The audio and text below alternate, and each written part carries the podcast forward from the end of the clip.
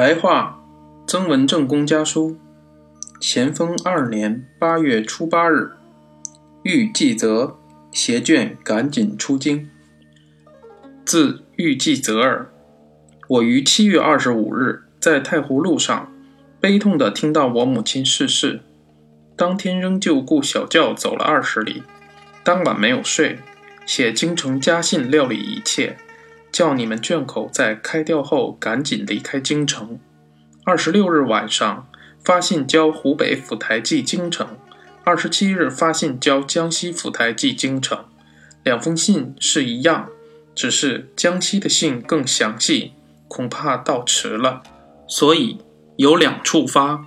只是苍竹哀痛之中，有些没有想到的，现又想出几点，开示在后面。别人欠我的账目，算起来也将近千金。只有同年，燕旭斋当时听他诉说妾身的惊恐，而借给他二百两。其实这个人并不值得怜惜。现在他已参了官，不再说了。此外，凡有借我钱的，都是光景很窘迫的人。现在我虽窘迫，也不必向别人索要，如袁亲家、李月桥。汤师兄、周行龙、周云海，现在都不很富裕。至于刘京的公车，如复生同年，吴静云、李子言、刘玉轩、曾爱堂这些人，尤其十分清苦，都万不可向他们索要。就是送来，也可退还，因为我欠人家的债，既然不能还清，就离京。别人欠我的债，而要他还，就是不合宽仁之道的。之前李月桥离京时也很窘迫，但不肯索取穷朋友的债，是可以效法的。至于胡光博的八十两，刘先石的二百千钱，他出差回来，自然必须交还袁亲家处。现在也不必告诉他家，外面有借我钱的人也很穷，我也不准备写信去要。我于二十八、二十九日在九江耽搁两天，江西省城公共送来电分钱一千两，我拿三百两寄到京城还债。因为西顺兴今年的代捐贡银和季云兄代买皮货钱之类都很紧急要还，这三百两银子交湖北主考带到京城。我想银到达时，家眷已离京了，就交季云兄选择紧要的地方先还。还剩下七百两，用二百两在省城还账，四百余带回家办丧事。驼轿要雇的话，要雇两部，你母亲带季红坐一部，鲁妈带六小姐、五小姐坐一部。如果只一部，路上与其他车子不在一起，太冷清了。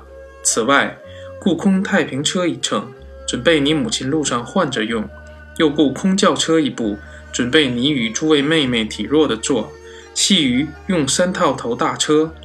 我的想法大致是这样：如果不妥当，仍旧请元音伯及毛黎各老伯斟酌，不一定要以我说的为准。李子言不管考中没考中，都要离京城，可请他与我家眷同行几天，走到雄县，他再分路到保定，也不算绕路。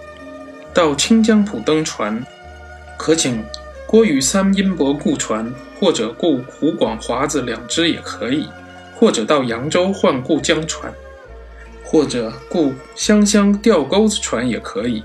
沿途要发家信，到清江浦托郭英伯寄信，到扬州托刘兴房老伯寄信，至池州托陈英伯，到九江也可求九江知府寄。到湖北托长音伯寄，以安慰家中悬念。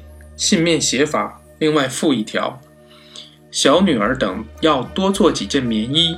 路上十月很冷，船上尤其冷。御书诗匾和戴纯氏、刘淑云所写匾，都可请表匠取下来，卷起带回。王孝凤借去天图，底本是郭运先送我的。